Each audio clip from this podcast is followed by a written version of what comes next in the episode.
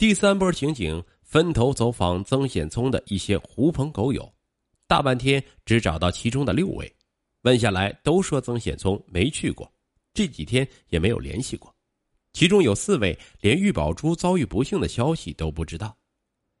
当天下午两点多，一干刑警在松山分局专案组驻地会合，汇总情况后稍一商量，认为曾显聪不见踪影，似乎显得反常。说不定已经察觉警方在追查玉宝珠打胎之事，因此躲起来了。专案组随即决定对曾宅进行布控，一旦曾显聪出现，立刻抓捕。同时，对虹口曾宅以及曾家的公司和工厂的电话进行监听。次日，二月二十二日上午八点多，刑警听到一个曾显聪打往虹口曾宅的电话，曾在电话中说。他急需一笔款子，金额大约在五六百万元，要求家人下午两点前把现钞送到外白渡桥畔的扎里饭店门口，他在那边等着。刑警通过电话局查明，该电话是从黄埔邮电支局营业厅的公用电话亭拨出的，随即派员过去查问。邮电局方面说那是普通的室内电话，不需要登记。而工作人员业务繁忙，没有注意到使用者的情况。专案组分析认为，曾显聪需要这么大笔的钱钞，显然是准备逃往外地暂避风头，这倒是一个抓捕的机会。当即布置前往李扎饭店门口手扶事宜。李扎饭店建造于一八四六年，上海解放后改名为浦江饭店，但沪上市民还是习惯使用老称谓。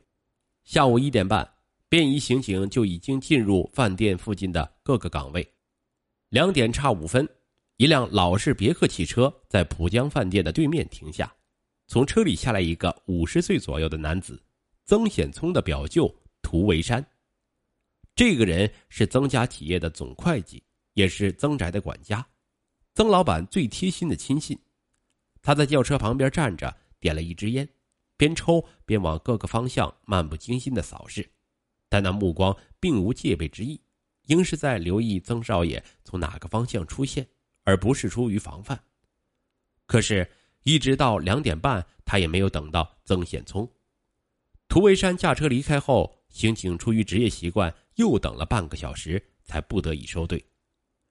对于曾显聪这个放鸽子的动作，专案组不仅是失望，更多的是担心。这主不可能没来由的玩这一手，他是出于什么目的的？众刑警分析下来，马上领悟，曾显聪很可能已经意识到警方盯上自己了，故意给家里打电话要求筹措钱钞，施了一招调虎离山，以在浦江饭店门口拿钱为由，把刑警引过去，然后他要么回家，要么去新闸路玉雅仙那里弄些钱钞后逃离上海。分析到这里，专案组长钟乃道一拍桌子，说：“岂有此理！我们这些专业侦查人员竟然上了一个纨绔子弟的当，被他玩的团团转。”说罢，猛地站起身，兵分两路去虹口曾宅和新闸路玉宅。可是已经晚了，去虹口曾宅的刑警直接闯进门，遂间屋子查看，但根本不见曾显聪的踪影。曾家人不知曾显聪犯了什么事儿，目睹此状，个个是大惊失色，围着刑警是问长问短。去新闸路玉鼎举住所的那波刑警进门就问曾显聪是否去过，玉鼎举点头说曾显聪来过，可能觉得刑警的神情有异，便小心的询问这是怎么回事刑警秋风黑脸说：“现在是我们问你，曾显聪是几时来的，来干什么？”玉鼎举战战兢兢的回答。是一个多小时前来过的，不是来找我们，而是来找玉雅仙，就是我侄女的。玉雅仙经过这些天的调理，精神状况看上去好多了，说话声音也清亮了。他告诉刑警，曾显聪是来问他要仁安里住所的钥匙的。刑警不解，仁安里房子的钥匙他应该有的嘛，为什么还要过来找玉雅仙要？玉雅仙说，大门钥匙他是有的。但屋里橱柜的钥匙他没有，那么曾显聪要钥匙干什么呢？于亚仙说他要去南方走一趟，说是为一个朋友的事儿，但没说是哪个朋友，也没说具体的到南方的什么地方。他朋友多说了，我也弄不清楚是谁。这事儿看起来好像挺着急。他说来不及，就从银行取钱，想起我家里的橱柜中有一些现金，就拿着先去用用。他平时经常在我这里放一些钞票，我把一部分存进银行，一部分就放在家里，以便随时可以取用。我们母女俩的日常开销是比较大的。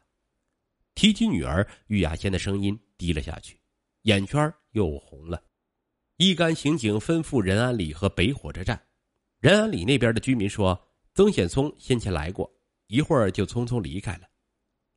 北站那边，刑警请车站派出所出动相帮布控，站台、候车室、站前广场是一一查看，并无曾显聪的踪影。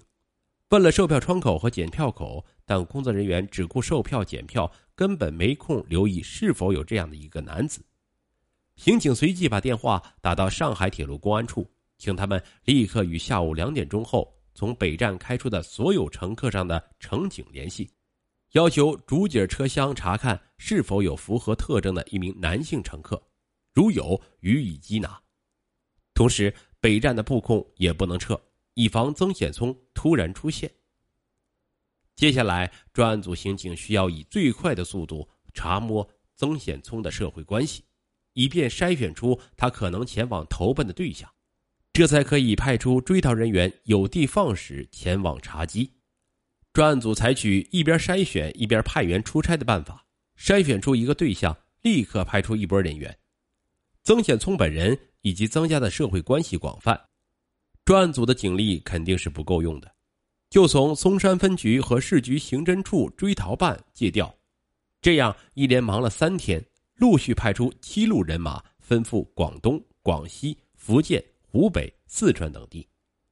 第四天，二月二十六日，又查到了一个对象，那人姓钱，广州人，职业不详。